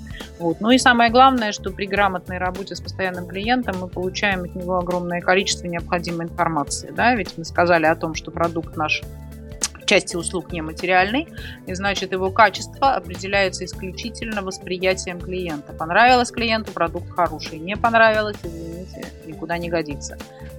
И когда мы общаемся с нашим постоянным гостем, постоянным клиентом, мы можем получать информацию не только о том, какой наш продукт на самом деле, да, но и как он его воспринимает, что одних людей там раздражает, что кому нравится. То есть мы получаем совершенно бесценную информацию о том, как нам вообще дальше быть, как нам работать с другими клиентами, что нам делать с нашим продуктом для того, чтобы он был лучше. Вот это, вот это как бы ну, невозможно ничем абсолютно заменить, и другими способами получить эту информацию тоже невозможно. К сожалению, да. А, теперь, а, следующий блок. Мы, опять же, об этом говорили там в предыдущем выпуске, что исключительно высшего образования недостаточно для того, чтобы оставаться профессионалом, оставаться актуальным специалистом. Давайте это скажем так. Требуется регулярное обучение в процессе работы. Я а, не буду осознанно брать историю с тем, что понятие самообучения, то есть когда человек сам тратит время на то, чтобы найти для себя какие-то полезные ресурсы, вебинары, подкасты и прочее. Это исключительно индивидуально. Кто для себя принимает решение, тот и делает. Но а, мы говорим в целом про процесс. Соответственно, по каким историям или что нужно для того, чтобы потом поддерживать свою форму. Первое. а, Необходимо обучение по продуктам, а, собственно говоря, которые вы ре- реализовываете. Мы уже говорили про взаимосвязь там, гостиниц, э, курортов с непосредственно там туроператором. А, Здесь еще там я вспоминаю там отца, который тоже там был в этом бизнесе недолго, но был. А, и мать, они во- вообще ездили по отелям, то есть там, например, выезжали там на неделю и каждый день были в каком-то конкретном отеле и смотрели. как вариант, пожалуйста, можно таким образом построить обучение по продуктам, можно там еще что-то, а, можно там организовать там телеконференцию с э, владельцами этой гостиницы, поговорить с ними, понять, что они вкладывали в эту гостиницу, как они ее видят. Опять, наверное, у меня вот эти идеальные позывы идут, а, но все-таки я даю пищу для размышления, а люди уже сами принимают решение, насколько они готовы те или иные вещи там внедрять и работать по ним. А, второй пункт. По запросам клиентов. Мы уже сегодня говорили о том, что туриндустрия, она очень динамичная, она развивается просто гигантскими темпами благодаря тому, что а, многие почувствовали вот эту силу технологий, ее возможности. И плюс, ну, чего греха таить, благодаря э, смартфонам, айпадам, там, Samsung и так далее. А, соответственно, люди должны понимать, что в тренде сейчас у клиентов. Этому нужно обучать. Если человек сам этого не понимает, ему нужно об этом. Чтобы э, я просто объясню ситуацию, да, там, например, когда человек связывается, там, условную сейчас возьмем вещь, что популярно направление там Сочи, а, с ним связываться, там, что говорит, там, ну, какая сейчас в тренде Сочи, ну, тут, чтобы не упасть просто в глаза клиента, показать себя человеком, который живет этой сферой. Вы же профессионалы, вы же оттуда, вы должны понимать текущий интерес. А, пункт третий. Это по индустрии в целом, а, когда мы говорим про то, что да, взаимоотношения, они тоже же имеют а, тенденцию там, меняться там, в более легкие стороны, или они наоборот там усложняются в связи с развитием. Тут вариантов громадье. А, этому тоже нужно регулярно а, учить людей, что происходит. Ну и четвертый пункт, а, он достаточно банален, но почему-то упорно многие компании никак не хотят его использовать. Это методический материал, который у вас есть. Опять же, будь то подкасты, будь то сайты, будь то вебинары, будь то какие-то статьи, будь то ваши какие-то собственные брендированные презентации, не суть важно. Но какая-то методичка должна быть всегда под рукой, чтобы человек в любой момент мог ее открыть и понять, вот, э, как ему поступить в данной ситуации, как ему, там, например, рассказать там, про вот это, или э, как работают там те или иные конкретные отели, исходя из страны. В общем, много есть тонкостей, которые можно предусмотреть. Но методички должны быть всегда, везде. Ну, сколько бы я об этом ни говорил, к сожалению, сталкиваюсь с ситуацией, что в большинстве своем материальной базы какой-то нет. Но ее создать, это ну, не так много времени занимает. Ну, максимум там, полтора месяца. А, вот такие вот моменты. Татьяна, я уверен, что у вас есть что прокомментировать, особенно учитывая мою творческую натуру. Нет, конечно, вы совершенно все правильно говорите, потому что все правильно. Отрасль развивается очень быстро, появляется масса новых продуктов, земной шар, он огромный, появляются новые дестинации. Э, конечно, заинтересованные на самом деле дестинации организуют регулярно то, что вот вы сказали, что ваши родители, я так понимаю, да, ездили mm-hmm. по отелям. Это так называемые рекламные туры. Вот, вот, вот, вот когда, точно, да когда действительно организуется для турфирм такой вот рекламный тур, где фирмы, представители фирм приезжают в ту или иную дестинацию, им показывают и ресурсы, и огромное количество отелей, с тем, чтобы люди уже знали, что они продают и так далее. Клиента надо изучать постоянно, мало того, что у нас тоже все время изменяется сама по себе сегментация рынка, да, то есть критериев много, сейчас появляется там тенденция, сейчас очень активно путешествуют там с маленькими детьми, совсем маленькими, да, то, чего раньше, не да? И плюс еще вот. меняется поэтому, платежеспособность аудитории. Извини, что перебиваю, но все же. Конечно, она все время плавает. Самое главное, что, как я уже сказала, надо изучать постоянно и всегда, это, во-первых, потребности клиента, потому что, еще раз говорю, мы настолько сами уже клиента, что называется, посадили на вот это сравнение цен, что он сам забывает о том, зачем он, собственно, едет в отпуск. Да? Мы его должны на это, для того, чтобы он остался довольным, нашим продуктом, да, мы должны ему показывать, что он получает, да, и что он платит вовсе не за там. Да, он должен ее, собственно говоря, Он должен, он должен, да, удовлетворить, тем более огромное количество потребностей, которые они сами не осознают, и им тоже это надо, как говорится, показать. Э, плюс такая тема, как формирование новых потребностей. Да? Если вы знаете, что у вас в гостинице что-то такое есть, а люди об этом могут просто не знать, значит, клиентам тоже это нужно и предлагать, и показывать, и объяснять, зачем им это нужно. А, вот, ну, поэтому, тем, как правило, еще занимаются и сами отели. Они это понимают. А я, я даже про отели говорю, я могу вам сказать тоже, к сожалению, негативная такая ситуация я была тут не очень давно, в достаточно неплохом отеле в Эстонии, 4 звезды, спа-отель, и как бы вот понаблюдала просто, как они работают, да, ну такой у меня получился мистер Гест экспромт, да. Ресепшн, понимаете, нам, ну, не слово, мы приехали на выходные, мы приехали, грубо говоря, в пятницу, понятно, что у нас там полдня в пятницу есть, день в субботу, и, грубо говоря, только утро в понедельник. Мы не первый раз в этом отеле, знаем его хорошо, там ему достаточно много лет уже, очень хорошая там, на самом деле, вот эта аквазона, спа-зона, района. И мы сами, в общем-то, планировали туда отправиться. Но я просто понаблюдала на ресепшн, как нас приняли. Да, значит, улыбались, все хорошо, все замечательно, проводили в номер, там тра-та-та, все рассказали. Ни слова не было сказано, что у нас такие новые услуги, там, и так далее, и так далее, и так далее. Хотя вот по себе я знаю, что если бы мне вот здесь напомнили, я бы уже сегодня пошла в эту спа-зону и там что-то себе бы выбрала. А так, ну ладно, когда-нибудь. То есть вот э, сами они теряют на этом достаточно много денег, потому что если бы они правильно поработали при нашем размещении, а мы были, я была с семьей сына, то есть мы бы с невесткой всяко взяли там не одну процедуру, как в результате у нас получилось, да, пока мы сами там до туда добрели, а как минимум три, да, потому что мы сходили и в пятницу, и в субботу, опять же, при грамотной работе там, нас бы еще и на воскресенье утром можно было раскрутить. Отель потерял, вообще говоря, много денег, да? Вот. А, Многие об этом... Но я что-то как-то подумал, что вроде они сами этим занимаются. Ну, ладно. Казалось бы, должны, да? Вот вам, пожалуйста, методические материалы, да? Почему? Этого нет стандартов значит, наверное, нет. Да? По поводу методических материалов тоже совершенно правильно сказали. Тут вообще для меня непонятно, потому что у любого уважающего себя того же отеля на сегодняшний день как минимум должен быть хотя бы э, сокращенный вариант брендбука, да, в котором расписано все, как должен работать этот отель, и этот брендбук должен быть доступен сотрудникам, которые работают как ну, хотя бы свою главу он всегда должен иметь под, под рукой такое ощущение, что его нигде нет вообще, этих брендбуков, и наши отели действительно в те же рекламные туры поедешь, если у тебя там 10 отелей в день, то к вечеру ты просто уже не понимаешь, где ты был и как ты был, потому что все отели абсолютно одинаковые, да. На сегодняшний день у них не продумано вот даже вот чисто визуального образ, то есть образа нет, нет, они все одинаковые, серые все. При том, что да, там наворочено, чего только нет, и дизайн, и все на свете, но вот единого образа нигде не создается, то есть нет, нет лица или он не запоминается. Поэтому путей для совершенствования тут огромное количество. Есть вопрос, опять же, кто этим будет заниматься и кому это нужно. Да? Вот, поэтому тут...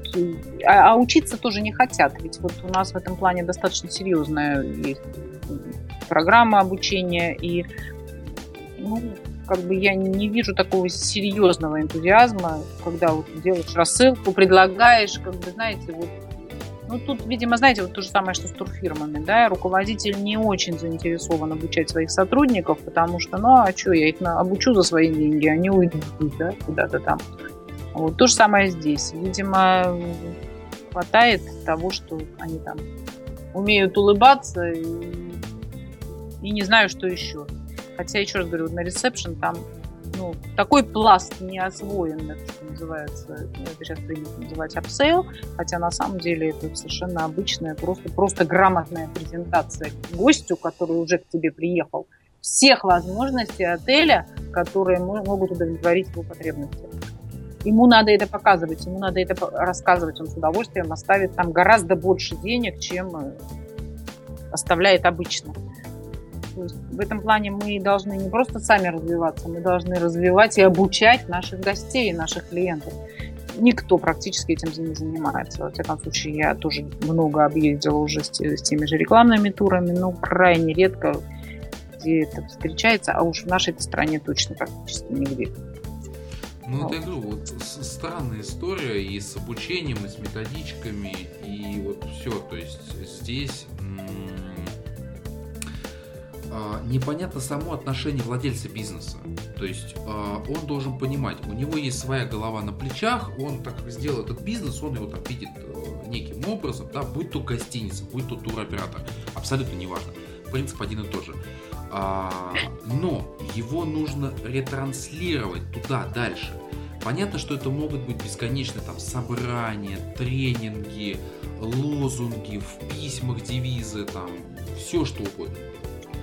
Но а, когда у человека под рукой есть материал, который а, он может использовать, ну, это совершенно э, уже иной диалог с человеком.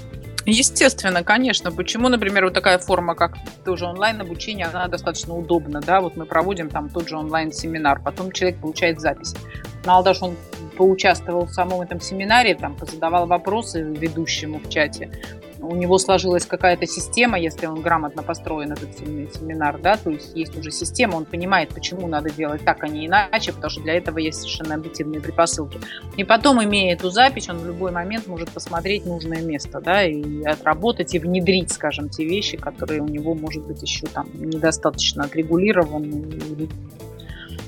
Вот. И почему этим не пользоваться, мне, в общем, тоже совершенно не всегда понятно, скажем знаю, да. почему они денег жалеют на обучение. Или, да там создать даже они... PowerPoint открыть можно и сделать, там даже ну, 7 пядей во лбу не надо Ну, конечно, хотя бы пошаговую такую штуку сделать, в общем. Да, ну, тем более они есть, их даже делать не нужно. И, там, за, за небольшие деньги, вообще говоря, можно купить. И, в общем, проблем в этом нет не знаю, почему-то очень многие, я сталкиваюсь с тем, что очень многие отели вкладывают безумные деньги там, в покупку какой-то мебели, какой-то посуды, а вот самому главному внимание абсолютно не уделяют. Не знаю почему. Для меня это загадка вот уже 20 лет. Честно Хороший говоря. срок. Поздравляем, юбилей. Да, и ничего не меняется, к сожалению.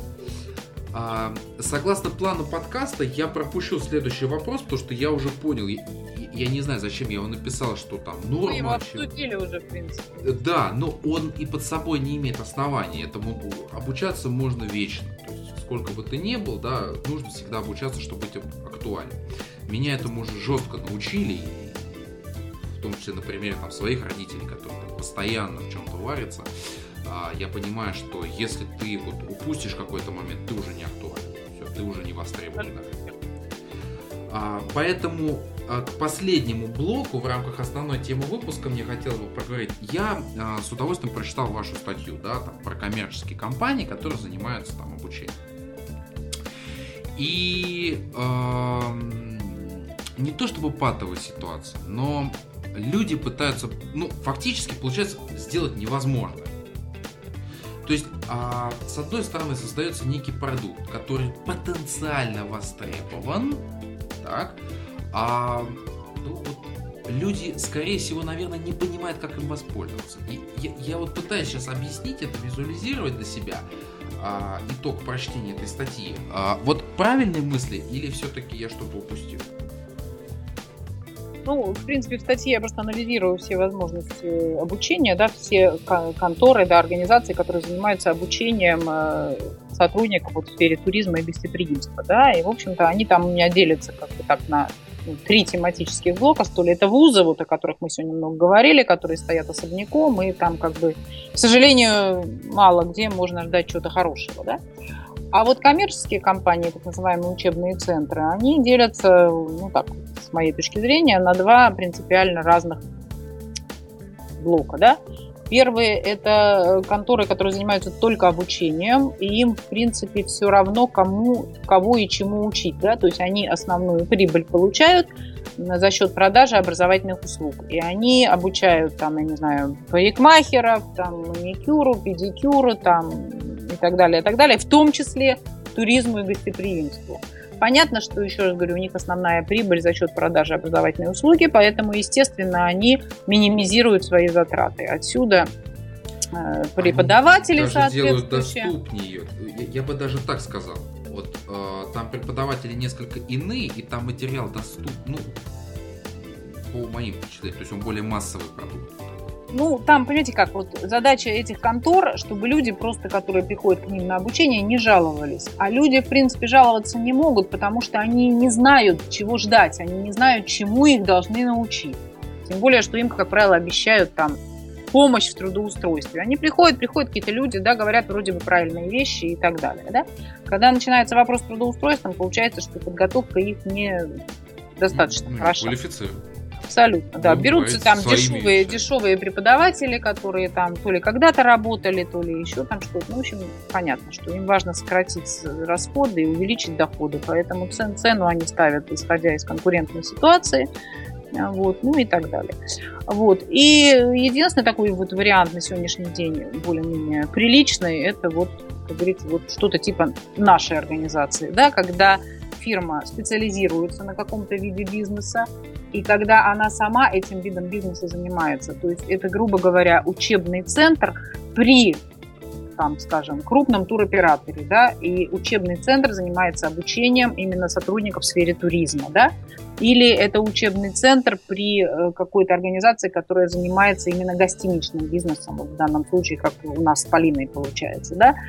То есть мы варимся постоянно в этом бизнесе, да, и поэтому мы знаем и чему учить, и как учить, и у нас есть круг наших партнеров, да, то есть у нас всегда есть доступные преподаватели высокого уровня, которые а, тоже все это знают, тоже во всем этом варятся, причем сегодня не 3-5 лет назад, да, а именно сегодня и сейчас. И они при этом имеют возможность систематизировать какие-то вещи, выявлять закономерности и тенденции, но на эти закономерности и тенденции всегда есть возможность наложить сегодняшний день, сегодняшние конкретные совершенно примеры, те же кейсы э, и так далее. И это вот получается такой самый ну, как бы благодарный с этой точки зрения вариант, потому что нам, опять же, не все равно, кто придет в отрасль. Вот это еще большой момент важный, потому что когда это учебный центр всеядный, который занимается всем, он к отрасли, собственно, не имеет отношения, и ему поэтому не сильно интересно уровень этих выпускников. Им важно их выпустить, чтобы они не пожаловались, деньги заплатили, дальше им все равно, что там с ними происходит. Чисто формально они даже действительно могут выполнить какие-то свои обязательства по поводу там, шансов трудоустройства, они отправят там куда-то на стажировку и так далее.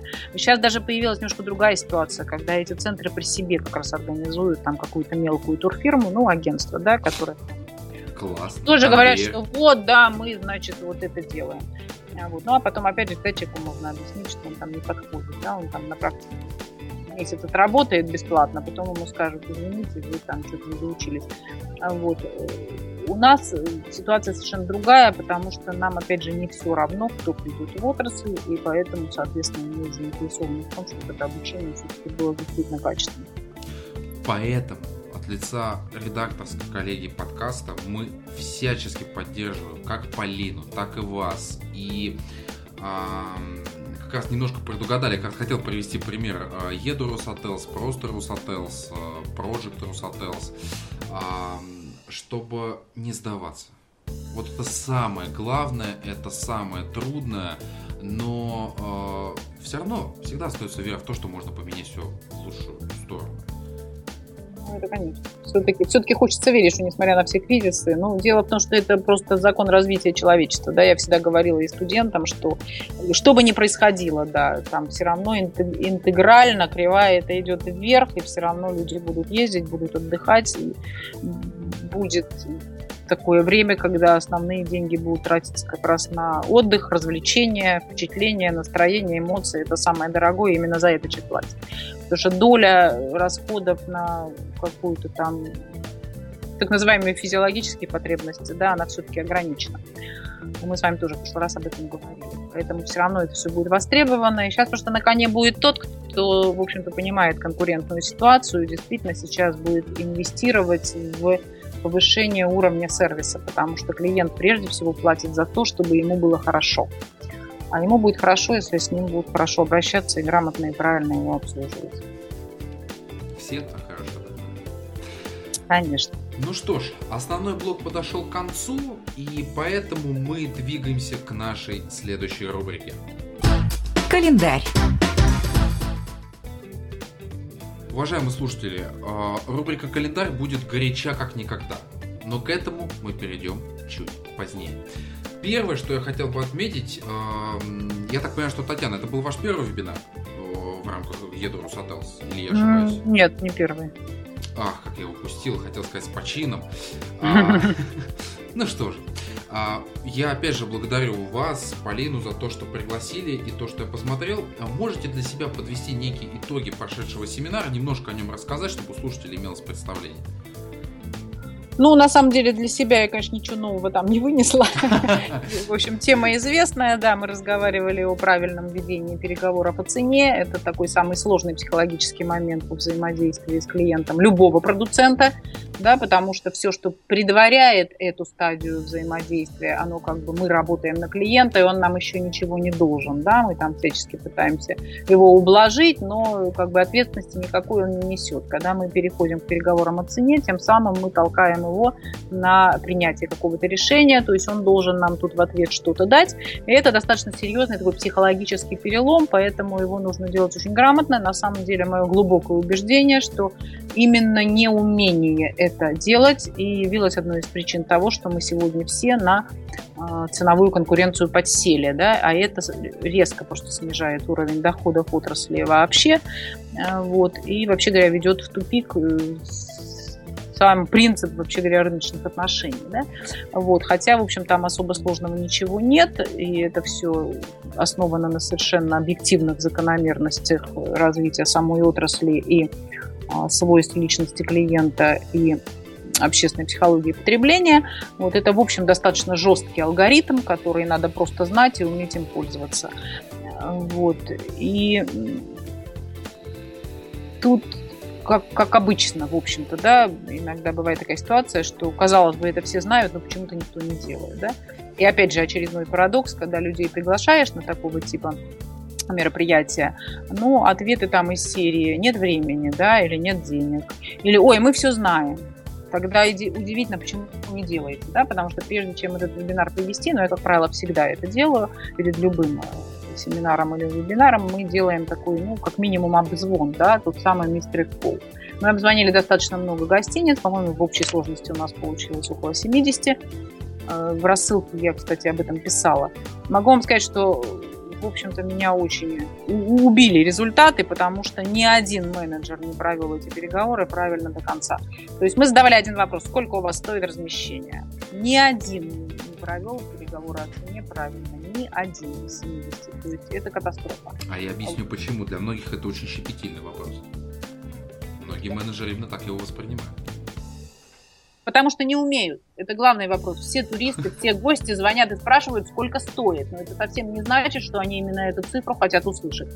И это как раз говорит о непрофессионализме. Это главное в переговорах с клиентом. Это главная задача служб там, бронирования и продаж. И этого никто не делает. Это для меня, э, это для меня непонятно. Да? При этом, когда говоришь, что пожалуйста, приходите, это не трудно, мы вас научим, э, они говорят, а мы сами все знаем. Но если знаем, то почему не делаем? Вот. А. Тем более, понимаете, вот сам, сам по себе этот процесс, он привязывает к вам гостя сразу навсегда. То есть это сразу же вы решаете несколько задач. Во-первых, вы отстраиваетесь конкурентов, потому что, еще раз говорю, этого никто не делает правильно. Во-вторых, вы работаете на клиента, и он уже ваш. Могу вам сказать, что э, я несколько раз проверяла, когда человек звонит и говорит, сколько стоит, с ним начинаешь грамотно разговаривать, он даже не дослушивает потом до цены. Ему уже все равно, сколько это стоит. Он уже спрашивает, когда, когда и как надо забронировать, что нужно сделать. Он уже переходит сразу на технологию. Это, э, э, это не трудно на самом деле. Это да? не так если трудно, дел... как кажется, я согласен. Да, полностью. если это делать грамотно, для этого есть совершенно объективные закономерности, которые просто нужно использовать. Причем они универсальны. Это мы сделали как бы ну, узкий достаточно пласт переговоры о цене, но это работает в любых переговорах, и не только Цена просто самый сложный, самый тонкий момент, и, естественно, когда человек спрашивает, сколько стоит, в ответ тебе хочется сказать столько-то. И ты сразу садишься на ценовую конкуренцию, ты никак не, не отличаешься от конкурентов, и ты теряешь клиента, если цена его не устраивает. А уже известно, и исследования давно показали, что любой человек готов переплатить на 15-20% больше, чем он себе запланировал, при условии грамотно с ним работы. Еще раз говорю, самый парадокс в том, что очень много у меня было таких вопросов, причем люди, знаете, вот он садится на телефон, начинает обзванивать всех подряд, и всем задают один и тот же вопрос, сколько стоит? И он уже раздражается, когда он не слышит ответа на этот свой вопрос. Тем не менее, при грамотной с ним работе он потом даже просто не дослушивает. И вот, казалось бы, парадокс. Он только что настаивал на озвучении этой цены, причем достаточно раздраженно. А тут он, он к вам едет, даже уже не спрашивая, сколько это стоит. Я даже хочу, опять же, памятуя к личному опыту, когда работали в колл-центре, а, очень а, порой тяжело да, рассказать ну, про представление, про то, как на том или ином месте будет видно сцена. Ну, естественно, да, при, приходится визуализировать. А, я в свое время занялся историей, я сторонник того, чтобы развивать компетенции сотрудников. То есть не давать им какие-то готовые скрипты разговора, а именно компетенции, их знания, чтобы они их могли использовать, исходя из той или иной публики. А, я брал... Вот это самое сложное, кстати говоря, потому что даже все руководители, когда вот даже спрашиваю, прошу прощения, что перебила, mm-hmm. да, просто забыть, про наши там семинары, вебинары, они все хотят скрипты. Вот, это, это аж, это, это, С это, моей это... точки зрения, это вообще просто преступление. Там мы попугаев растим, которые совершенно не умеют адаптировать ситуацию к конкретному человеку и к конкретной теме. Вот. И, соответственно, я водил операторов в зал, я сажал их на конкретные места. Первый ряд, последний ряд, средний ряд, с краю, а, возле прохода, там, перед проходом. Ну, в общем, много вариантов разбирался, билетаж еще есть и так далее. И потом э, у меня, естественно, методический материал есть в полном объеме. А, я при них сел. Ну, как, знаете, я думаю, Татьяна, вы тоже с этим сталкиваетесь, ну, на слабо, ну ты сам-то что можешь? Да, ну, сотрудники Все правильно, А, я при них прям вот сел просто в линию принимать звонки. Ребят, вот э, минимум 10 человек не дадут соврать. Все закончились бронями, и еще, более того, оформлена доставка на билет. И еще я прорекламировал второй проект. Ну, так как мы, там, у нас несколько их, еще uh-huh. и второй проект. Никаких проблем не возникло. Никак... Все правильно, все правильно. Если Пон... грамотно все делать, клиент же, он же человек живой, господи. Он, естественно, и он Не всегда... просто. И я даже больше скажу, он всегда почувствует, с ним общается человек или скрипт. Это Конечно. две разные вещи. Вот так мы неожиданно с семинара перешли на еще одну такую большую глобальную историю, а, большую такую тему. А, но, Татьяна, с вашего позволения, я хотел бы перейти к другому большому блоку. И у меня даже руки дрожат, если честно. И, кстати, я вас поздравляю, вы, в принципе, первый человек, который это услышал в полном объеме. А, уважаемые слушатели, нас ждут очень большие глобальные изменения по части подкаста. А, под лейблом а, подкаст сервиса Чистого сердца а, мы будем выходить только в этом году. Со следующего года мы будем называться сервисный путь. Это сделано для того, что у нас открывается еще информационный портал «Сервисный путь», на котором будет очень много интересной информации, в том числе бизнес-календарь там будет очень интересный, я сейчас над ним очень там усиленно работаю.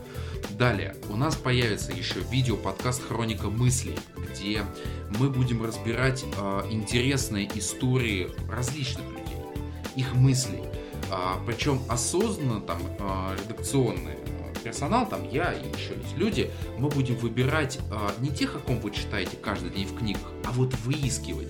Э, у меня, благо, оказалось очень много знакомых историков, и сейчас они все работают в поте лица для того, чтобы найти для вас самых интересных личностей. И именно о них мы будем рассказывать. Далее, э, в конце марта следующего года состоится премьера э, сервисного журнала. Называться он будет просто «Сервис». И многое-многое Поэтому э, я надеюсь, что все пройдет гладко, что все мы отлично запустим. А, также у нас появилась группа ВКонтакте, в ближайшее время появится Твиттер, появится Фейсбук. А, там ссылочку на группу ВКонтакте я обязательно дам в анонсе подкаста. Вот такая у меня очень большая новость. Я надеюсь, что все будет хорошо, что все получится, все то, что мы задумали. Для вас работает достаточно большая, хорошая команда, которая очень долго собиралась всеми силами, и мы будем говорить о сервисе. И не только. Вот такая история, Татьяна. Планов громадил, смотрю. Удачи вам. Дай бог, действительно все получится. Да, планов действительно очень-очень много. Ну что же, а на этой положительной новости, я надеюсь, мы переходим к предпоследней нашей рубрике. Практический use case а я воспользуюсь словом, которое сказали мне в аптеке, а я соврал. У меня есть положительные сервисные зарисовки, в кавычках. Но есть одна. Ой, о чем я? Даже две. Две, Татьяна. Так что все хорошо. Мы заканчивать будем подкаст на позитивных нотах. но начнем все-таки с ужасной. Готовьтесь. А, в рамках своей работы мы захотели разместить э, рекламу в сети Facebook. К сожалению, они закрыли офис в России, он есть иностранный, мне не захотелось общаться на иностранном языке, я решил воспользоваться услугами рекламных агентств. И я, я понял, что это была гигантская ошибка. Первое рекламное агентство, я им обозначил вот четко, что мне нужно, что я хочу, причем с полным таргетингом по возрасту, по аудитории, по ее географическому положению. Все прекрасно. Говорю, жду коммерческое предложение. Мне высылают вот просто шаблон. Вот у нас есть вот это. Выбирайте. Класс. А, но что меня убило и что попало в этот подкаст в рамках практического юзкейса в полном объеме. Есть рекламное агентство, отправляя им запрос полный игнор, молчание несколько дней. Для меня это был шок. А, как так в условиях там очень конкурентного рынка, рекламных агентств, их просто море. Можно молчать два дня. Классно. Слушайтесь, пятница. Ну, ну не везет мне в пятницу. Хорошо. Меня набирает сотрудник. И говорит. Подскажите, пожалуйста, у вас был запрос? Я говорю, да. Я говорю, меня вот это вот интересует. Я ему все продублирую, что было в письме. Он говорит, э, я говорю, вот я сейчас не могу вам отправить, да, э, вот дайте мне адрес электронной почты. Я говорю, записывайте. Он говорит, я не могу, говорит, зайдите, пожалуйста, к нам на сайт, форму обратной связи, отправьте почту. Я говорю, молодой человек, я говорю, вы издеваетесь? Я говорю, я вот там есть моя почта, это во-первых. А во-вторых, вам что, сложно записать? Я в машине. Я тут же просто упал вот со смеху, вот как был. А, причем сотрудники поворачиваются, что случилось? Я говорю, сейчас секунду, я это расскажу. Но отмазка, то, что ты в машине общаешься с потенциальным клиентом, который готов заплатить деньги, это самое гениальное, что я слышал за всю свою сервисную историю. Причем звонит он вам сам. Да, то есть он сам выбрал время, когда ему удобно позвонить. Да, это гениально. Это лучший сервисный сотрудник года. Я не знаю, я, я просто не знаю, что сказать. Я был, вот я просто смеялся. И я просто вот бросил трубку. Вот просто, я понимаю, что дальше диалога быть не может. Если человек а, мне еще говорит о том, что я что-то должен сделать, чтобы получить коммерческое предложение, чтобы потом ему заплатить деньги. Гениально. Мне кажется, это явный претендент на вот просто сервисную историю года, и она же попадает в практически use case. Ребята, вот правильно Татьяна сказала, уж коль, милдруг, ты со мной связался, будь полностью готов ответить на все мои вопросы, решить все мои задачи. Иного быть не может. Но далее вас ждут потрясающие сервисные зарисовки, изумительные, лучшее, что случалось со мной в этом году, за исключением рождения ребенка.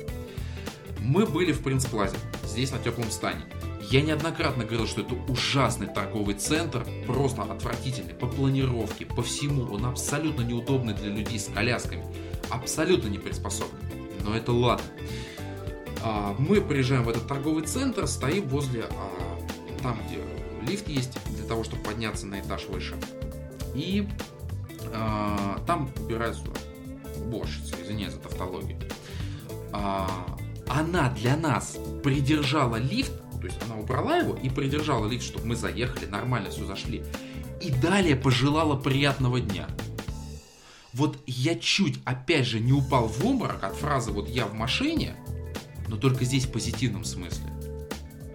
Это было потрясающе, это было неожиданно, причем это было сказано настолько искренне, что, я не знаю, был готов расцеловать ее, как сервисный э, человек. Просто изумительно. Спасибо ей большое. Мы с женой вот тут же улыбнулись. Моментально. Это было очень приятно. Но на этом позитив не закончился. Она, наверное, чувствовала. Нам нужно было купить э, насос для того, чтобы накачать э, колеса у коляски детской. Нам привезли новую, там севшие колеса в хлам, и оказалось, что у нас нет насоса. Классная ситуация. Но мы тогда ехали, мы заезжаем в магазин, и а, говорим о том, что, ребята, нужен насос. А, вот тут немножечко неправильно было, вам просто накачать или вы купите? Вот это минус. Но все потом покрылось плюсом. Я говорю, мы купим насос, вы только дайте нам тот, который подойдет. Парень старался, подходил там, что-то делал, а, все. В итоге нам даже накачали колеса. Мы купили этот насос. Он стоил там, ну, не, не весь каких. А, ему помогал еще другой менеджер, который потом, а, там есть ниппель, а, который э, странная очень технология, если ты на него нажимаешь, он сдувает колеса. Соответственно, при том, когда ты его выворачиваешь, ну, естественно, у тебя проходит то, что ты нажимаешь и спускаешь колеса. Просто пока я оплачивал, супруга решила закрутить ниппель, и там подошел другой сотрудник, который сказал, подождите, дайте я вам помогу. Спасибо огромное магазину Интерспорт. Э, располагается он э, на третьем или на четвертом этаже Принц Плазы. Невероятное спасибо коллективу. Полностью нам помогли. Вот просто мы оплатили, но нам все сделали. Я точно туда вернусь. Вот такие практические use cases, отчасти как сервисные зарисовки, но я специально их выделил э, в отдельную категорию, потому что это заслуживает внимания, заслуживает спасибо. Ну как, теперь настроение улучшилось? Ну, тут как бы я, как всегда, ложку дегтя, наверное, да. То есть смотрите, что происходит. Ведь они ну, ничего не сделали такого сверхъестественного, да. Совершенно нормальное вот поведение той же уборщицы. Причем она это сделала явно, это, это не ее обязанности, это не ее там стандарт обслуживания. Она сделала это просто по-человечески, да.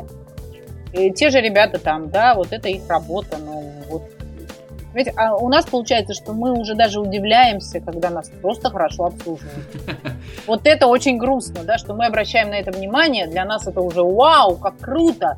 Хотя это на самом деле так, как и должно быть. Но я объясню, почему я это сделал, а, об этом рассказал. Потому что мы очень редко благодарим людей все-таки за сервис. А, даже тот, который превосходит наши ожидания. Это, к сожалению, очень часто воспринимается как должное. А, расскажу там вот банальную историю, когда, ну, представляете себе, да, парковку перед там, цирком или театром, да, это хаотичный набор автомобилей, все друг друга там блокируют и так далее. Ну, понимаете, да, о чем речь? Да. А, у нас произошел случай, что человек привез одного ребенка, а второй ребенок у него дома один. Ну, взрослый, но все-таки. А, он прибегает на стойку к нам, вот там на кассе, и кричит, помогите, пожалуйста, меня кто-то заблокировал. Вы не поверите, мы бегали, мы подняли всех на уши, администраторов, аниматоров, а, в фойе было а, звуковое оповещение. Мы сделали все, чтобы быстро, максимально найти человека, чтобы а, вышел, слава богу, там женщина вышла, она отодвинула машину, человек нас просто благодарил всячески. Это приятно. Конечно. Когда это ты чувствуешь вот это. Конечно. Поэтому вот и я рассказываю об этом в благодарность о том, что они это делают. Потому что они могли, в принципе, этого не делать. Ну, просто продать насос и забыть. Но то, что они это сделали, я хочу им искренне сказать спасибо. Ну, вот хочется поблагодарить людей. Вот правильно, хочется, поэтому мы благодарим. Да. И вот тут еще один анонс, но он такой, э, еще пока весьма-весьма э, общий. Со своей стороны, э, наша команда э, будет развивать целое социальное движение «Палец вверх за клиентский сервис». Мы хотим, чтобы компании и довольные клиенты вот объединились в одно счастливое, большое такое радостное, улыбчивое лицо. А, вот такая у нас пока что цель. По механике у нас есть идеи, мы сейчас их отрабатываем. И мы обязательно это запустим. А, еще раз я повторю название, палец вверх за клиентский сервис. Вот, к сожалению, мне все пророчат то, что это не пойдет, что это не получится и так далее. Мне не важно. Мы пойдем до самого конца. Потому что я искренне хочу, чтобы вот эти истории, а, неважно какие, ну, должны были они это делать, превзошли ожидания, чтобы люди а, вот, друг друга услышали, друг друга поняли и прочувствовали эту взаимосвязь эмоционально, что они друг другу помогли. Вот еще один такой анонс то, чем мы будем заниматься в следующем году. Молодцы. Отлично. И мы Нет, все правильно. Я давно говорю, что мы должны каким-то образом еще и клиента сейчас воспитывать. И вот то, что вы сейчас рассказали, это как раз из этой серии, да, что мы, с одной стороны, должны научить клиента требовать от сервисных организаций того сервиса, которого заслуживает клиент А для этого клиенту надо со стороны сервисной организации показать, что же он заслуживает. Да? То есть такой вот замкнутый круг, но его действительно надо как-то поднимать, потому что иначе мы все... Я говорю, да. И мы пойдем до конца, мы сейчас там уже по, по некоторым частям там работаем, там с партнерами и так далее. В общем, мы эту историю в следующем году запустим 100%. Вот просто без вариантов. Вот такие вот истории. Ну что же, к последней рубрике. Анонс следующего выпуска. Ну тут, как вы поняли, мы обязательно запишемся еще раз, Татьяна. Еще раз обязательно встретимся. И э, э, будем разговаривать уже далее по циклу. Но у нас будут еще гости. У нас будет э, одна из крупнейших тренинговых компаний к нам придет в гости.